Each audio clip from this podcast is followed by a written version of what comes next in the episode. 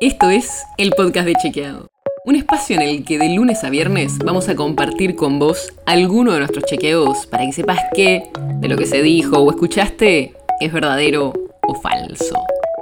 También te vamos a presentar las verificaciones que hacemos de las desinformaciones que andan circulando por ahí y vamos a traerte datos y contexto para entender mejor las noticias.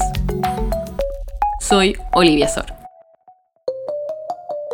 Durante el debate parlamentario por la renegociación de la deuda con el Fondo Monetario Internacional, el FMI, varios funcionarios del gobierno nacional fueron al Congreso a defender el nuevo acuerdo.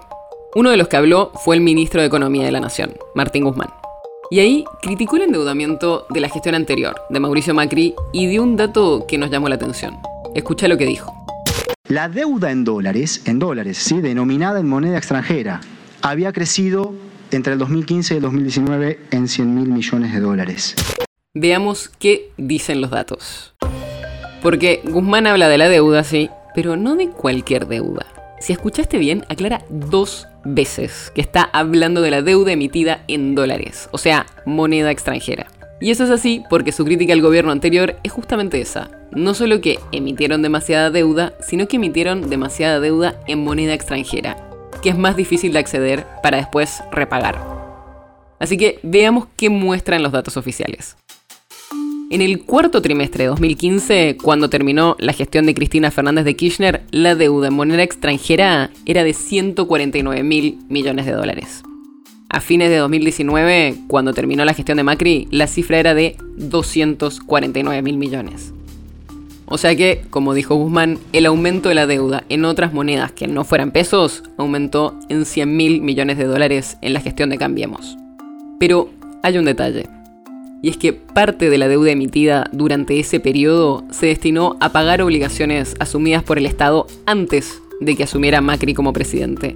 Y que incluso algunas no estaban registradas porque eran juicios que la Argentina perdió. Y no es una cifra menor, son casi 20 mil millones de dólares en bonos hay un poco más de 7 mil millones que fueron a pagar los fallos del Centro Internacional de Arreglo de Diferencias Relativas a Inversiones, más conocido como el CIADI. También se incluye el pago de deudas generadas por el Plan Gas y el Plan Petróleo Plus. Y después hay otros 12.500 millones que fueron para pagar el pago a holdouts. Esos bonistas que no ingresaron a las operaciones de quita propuestas por el gobierno nacional en 2005 y 2010 y que después ganaron un juicio en la justicia de Estados Unidos. Por todo eso, calificamos lo que dijo Guzmán como verdadero pero.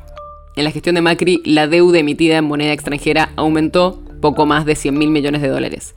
Pero de ese monto, casi 20 mil millones corresponden a la emisión de bonos para afrontar obligaciones que fueron generadas por gobiernos anteriores al de Macri, como los juicios contra el CIADI o el pago a los holdouts.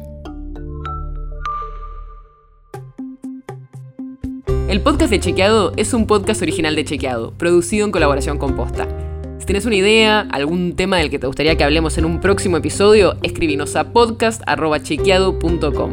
Y si te gustó este episodio, seguinos en Spotify o en tu app de podcast favorita y recomendanos a tus amigos. Si querés más información sobre esto o sobre otros temas, entra a chequeado.com o sumate a nuestras redes. Soy Olivia Sor.